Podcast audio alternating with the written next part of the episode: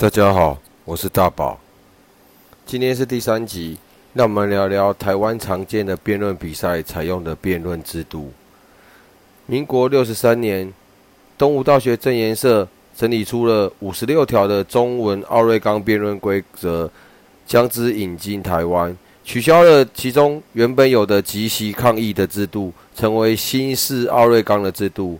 一直到目前为止，都还是台湾校园辩论圈当中最常使用的一种比赛方式。